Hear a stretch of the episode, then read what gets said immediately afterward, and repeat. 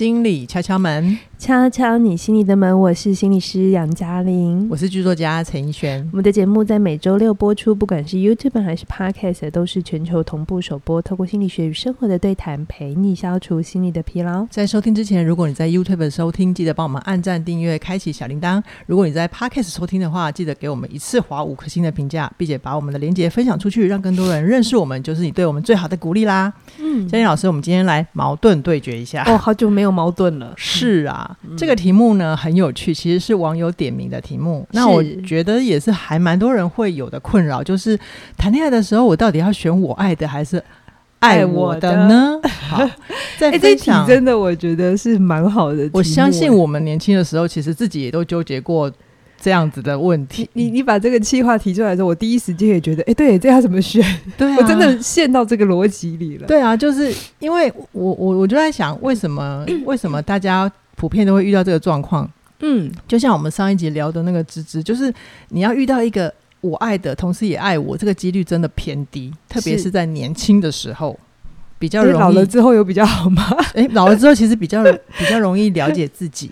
哦，我的观察。还是老了之后已经就放弃了，唔知啦。好，总之呢，就是好。我们我们矛盾对决的惯例就是，我们先两两边嘛。嗯，我先来讲我爱的会怎样？嗯，选我爱的，对，你自己真心爱的。对，那因为我自己是 X 世代的人，现在是要出出场前都在说哦，我是 A 世代，我是千禧世代，我是 I 世代。你知道我们有一集书评非常的红嘛？就是引起大家对于世代的关注。是，那也有很多朋友因为了解这样的世代差异之后，其实他们家里面的。沟通是比较好的，对不对？哦，我很开心自己做的那一集。对啊，对啊，所以我就觉得，我我觉得需要从我的世代来看呐，哈。你要说的事情，说你等下要回答，是因为那是 X 世代的一种价值观，对，不代表现在。对，那那我觉得很好的是，网友也可以。跟我们互动。如果你是什么时代，嗯、那你现在怎么看这一题？是，我觉得说不定也可以去刺激我们再想到不同的题目。好，好，那如果从我的 X 世代来看的话，我会觉得，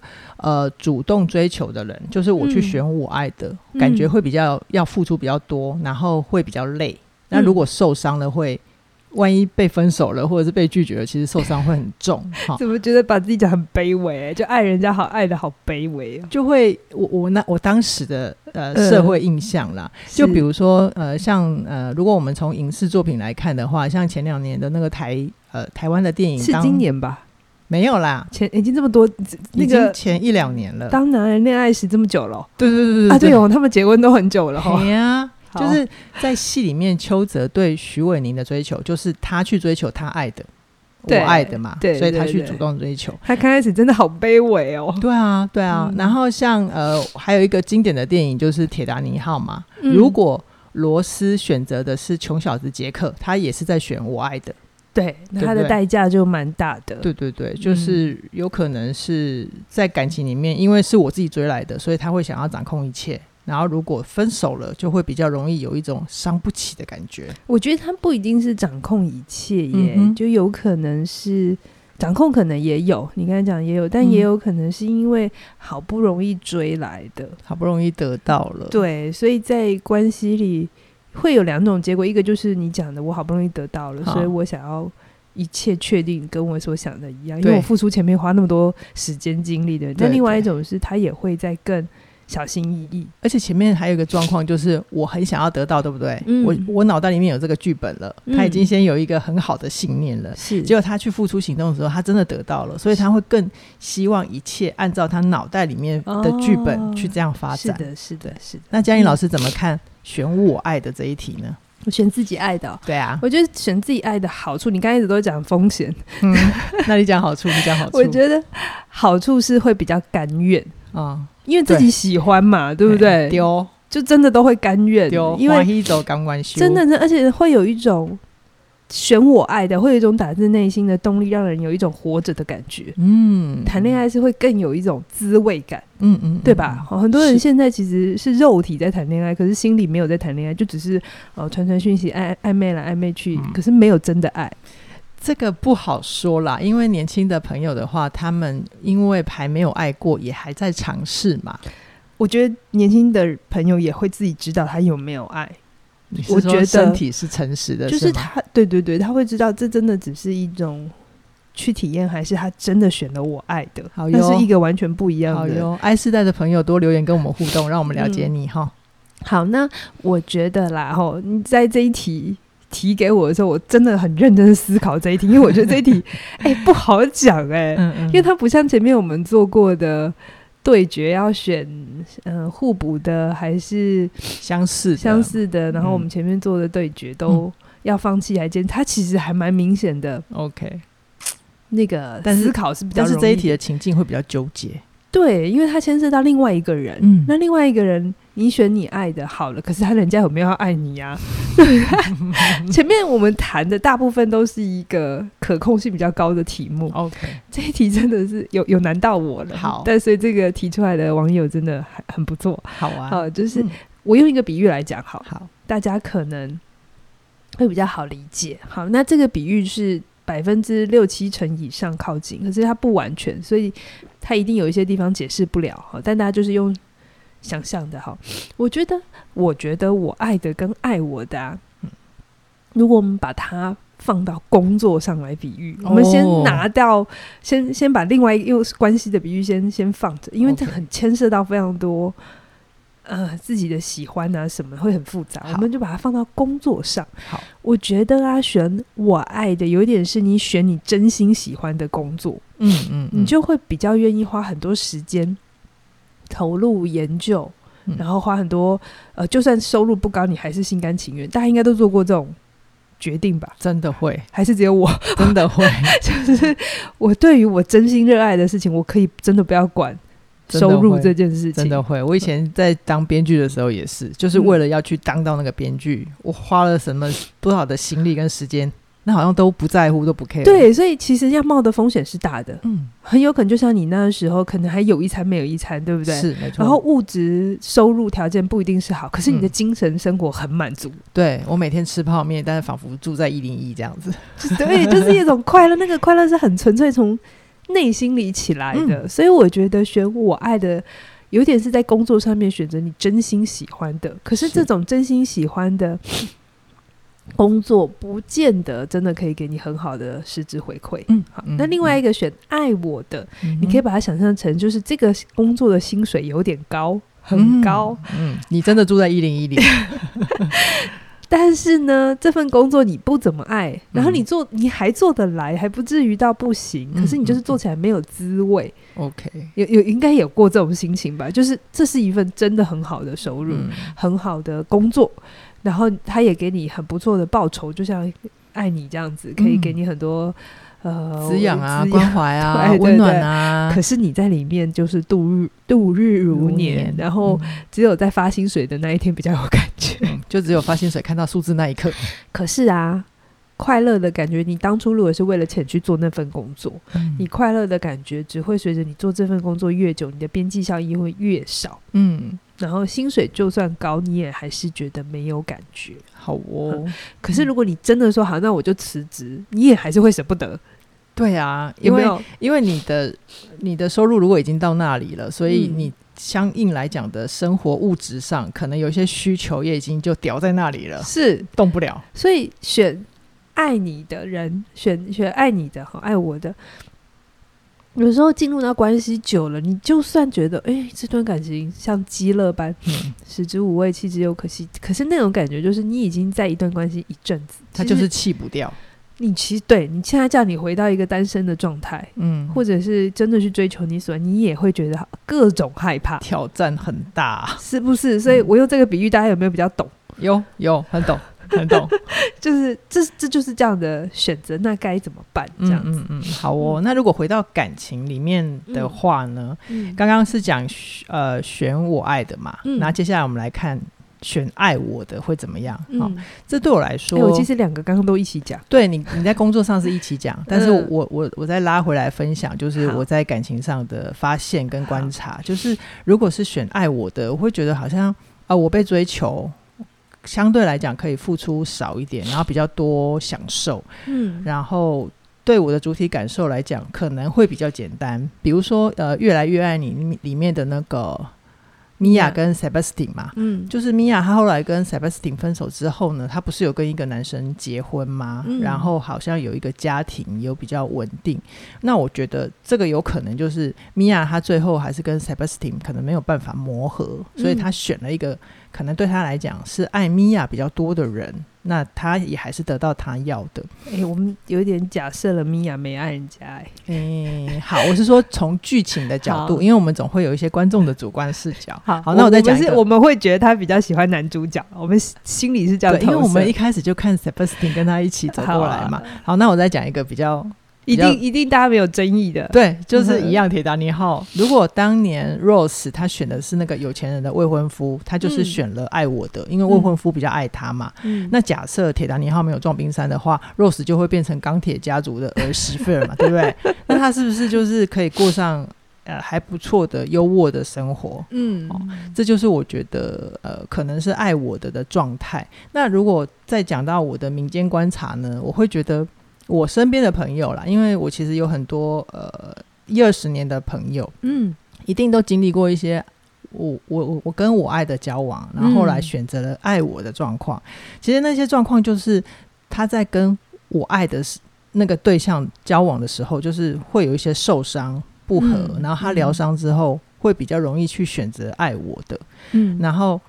嗯，其实他们现在也都过得平平顺顺。那有时候聚会的时候聊起旧情人，嗯、有些人呢、啊、就没有联络了。嗯，嗯，但是还是得承认，有一部分的人，他们其实还是会跟那个很爱很爱的旧情人有联络。是，不过他现在的另一半是不知道的。哦，对。那其他的细节我就没有再问了啦。嗯、但是我会知道。他们跟旧情人还是彼此一个可以倾诉的对象，在精神层次上，对。然后他觉得他现在的状态就是他要的，我觉得也还蛮好的。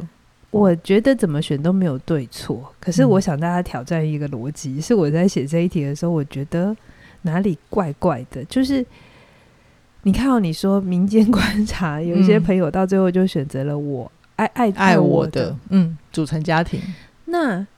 一段关系里，一个人选择爱我的，一定等于另外一个人就是选了我爱的吗？会不会两个人都觉得他都是只是只是选了爱我的？有可能啊。好，那我就问大家一个问题哦，这有点哲学上的问题。嗯、那如果两个人都是选爱我的，就是只要自自己是一个比较被动的位置，然后、嗯、那这段关系有真的有爱吗？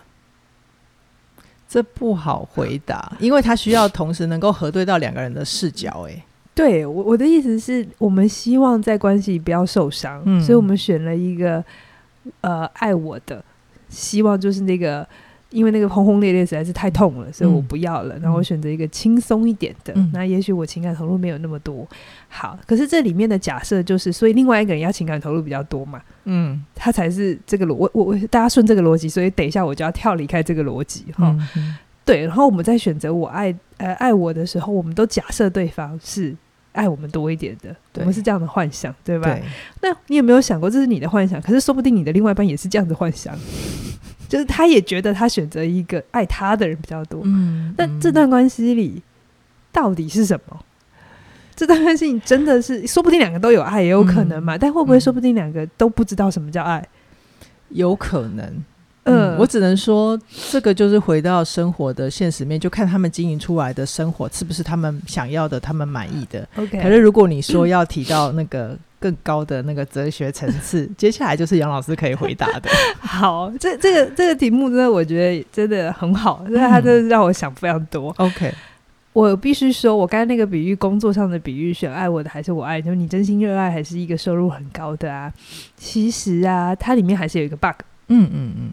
因为工作上是你可以，呃，就是可以控制的，相对还是高。嗯，好，就是我自己觉得，在工作上，不管选我爱的还是爱我的，最后是可以两全的。嗯哼，因为你做你喜欢做的事，并且把它做的真的很好的时候，嗯、你会自己找到一条路，嗯，把自己活好。对我其实当初选也是选呃我喜欢的工作，嗯，嗯，而呃助人工作，其实如果在台湾。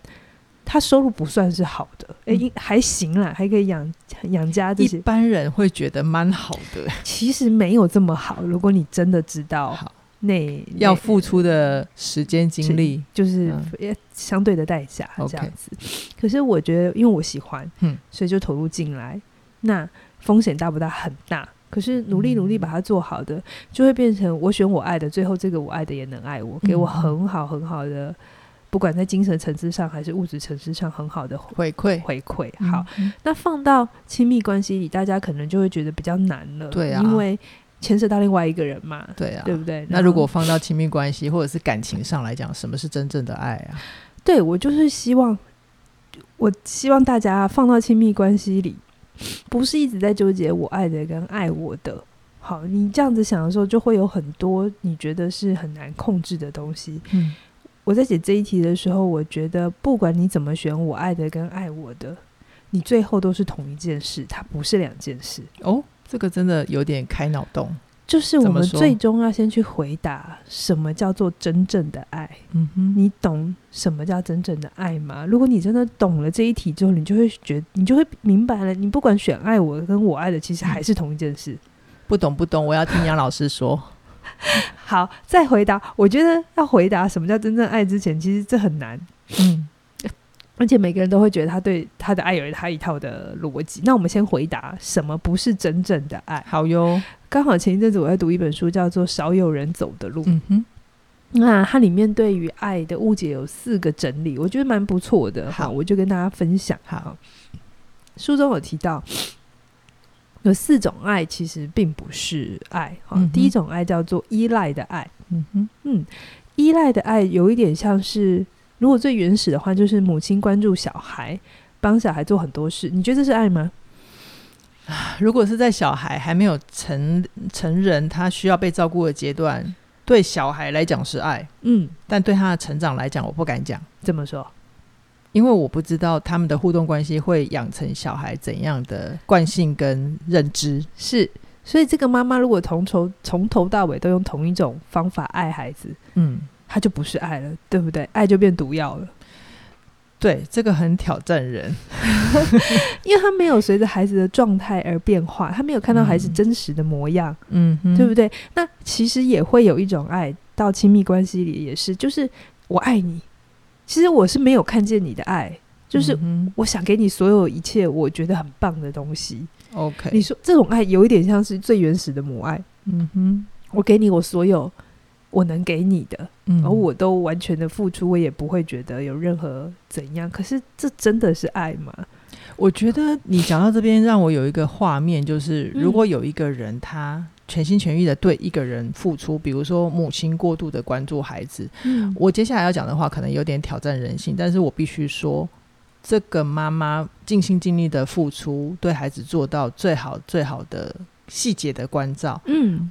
我会觉得那比较多是在她要展现或者是证明自己是一个足够好的母亲，是。而那个主要的获益者是角度，对，他就没有放在小孩身上。对，没错。所以如果你爱一个人，你觉得哇，你爱到他什么都能给他。然后你无论如何什么代价你都愿意付，你要很小心，你说不定没有在爱他，你其实在爱你自己，嗯，因为你在爱一种可以付出的感觉，嗯，可以自己是个好人，是个好情人，是个很棒的人的幻想。OK，你不是在爱这个人，好哟，这刺激有点大。他说。他书书里提到一个例子哦，嗯、我觉得大家可以想一下哈，就是有一个人他丧偶，嗯，他就是另一半过世，过世，然后他就觉得很糟，因为他觉得他很爱他的另外一半，嗯，然后呢，很糟很糟，过得很惨这样子。可是一个月、嗯、一个月之后，他找到一个新的伴了哦，一个月，对，他就跟那个作者说：“我好了，我有爱了。”可是作者就就我不知道他们有没有谈，然后、嗯、但是书上就说。就作者就评论说，这其实不是爱。这个作者也是一个心理学工作者，对不对？嗯，他他是一种依赖，就是我们很多时候这种依赖的爱啊，对方是谁不重要，重要是有人就好。对我我我的我的我的需求，我的付出有一个投射的对象就好了。哦，所以这其实不是爱。可是我们常常把有些人他对你那么好，他一定很爱你，把这件这两件事情画上等上，有没有？对不对？等号、嗯、就是我们觉得有付出，有人愿对愿意对你做好多好多的事，这里面一定有爱，我们都会这样直觉。嗯、那我也不排除有可能，可是也有可能这里面的爱是不是否这个客体真正的状态，嗯、而是这个人。嗯、他付出的人，的人对，他在迷恋他自己的自恋。嗯嗯，好。第二种不是不是爱，叫做坠入情网的爱。嗯，这个也是，我想这一题这个比较大家好懂，就是有时候我们在热恋的时候，我们就会觉得哇，这是爱，对不对？嗯、特别是前三个月，容易陷入一种 疯狂的状态。对，我觉得大家应该很多专家都有讲，这个时候其实只是荷尔蒙的爱。OK，对，因为这一段时间呢，你的。生理的变化，嗯，会让你的自我界限感短暂、短暂的崩溃。嗯嗯，你大概有谈过恋爱那一段时间，会有一种完全飘飘的感觉，对不对？就跟对方绝对的存在。对对对，你其那这一段时间，其实我们爱上的是一种自己的欲望，一种一种共生的幻想，嗯，一种回到哦，终于又回到母亲母母婴关系这种，我们没有自我意识，然后我觉得一切高度共融，然后那种。无时无刻可以绑在一起的感觉，这也是人最容易觉得遇到灵魂伴侣的时刻，对吧？但这个灵魂伴侣要打括号。对，如果他真心是你的灵魂伴侣的话，不会三个月之后就突然不是了。OK，好，这是第二种。好，好，再来第三种呢？只是精神投入的爱也不是爱。怎么说？比如说，有些人喜欢养宠物，有些人喜欢养婴儿、养、嗯、小孩。我觉，我觉得有些人喜欢养婴儿，现在对现在的人来讲成本有点高。哎、欸，可是其实我有点觉得，我爸爸很喜欢养小小孩。哎，你爸爸？而且不喜欢小孩长大。我觉得你爸口袋够深，很可以。你是说我还有很多弟弟妹妹吗？我不知道，我是说他不要乱讲哦。不是的，我不是指那个意思。我不是说他自己去生，我是说他很有很有本钱，可以鼓励你的哥哥妹妹们继续生，但他们都不要。好好，我们喜欢这种小小的东西或幼呃幼儿的状态，是因为对方好听话。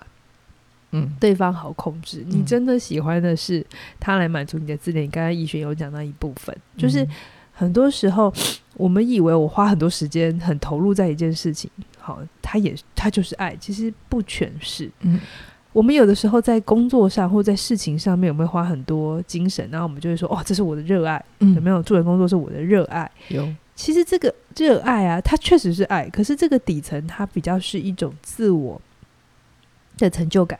或优越感，嗯哼，好，它比较跟关系里的爱还是有些不一样。OK，了解。嗯、好，那第四个不是真正爱，叫做自我牺牲的爱。嗯哼，比如说很多时候我们会觉得，哇，我能为你牺牲，那就是一种大爱，对不对？嗯、然后所以有一些人，一丈夫或太太一直犯错，嗯、然后他还是会一直原谅，或是他把自己榨干，花赚很多钱，把自己的时间、健康都付出给家庭，然后我们说这个叫做爱。嗯，但其实这个也还是不是爱。OK，嗯，这个只是需要别人一直需要自己才能感觉爱。这个自我牺牲会让我感觉到是这个付出的人，他可能内心有一些缺乏跟黑洞。嗯，对，嗯，因为他一直有填不满自己的感觉，所以他必须透过付出来感觉自己的存在。嗯嗯嗯，对对。好哟，那上面有四种，就是呃，好像表面上是以爱为名，但实际上是在满足自己的需求嘛。嗯，那接下来杨老师是不是终于可以跟我们说什么是真正的爱了呢？真正爱其实一句话讲完，但要用一辈子去做到，嗯，就是要令自己跟对方的心智都不断的成熟，彼此在关系里都不停的成长，不停的获得受益。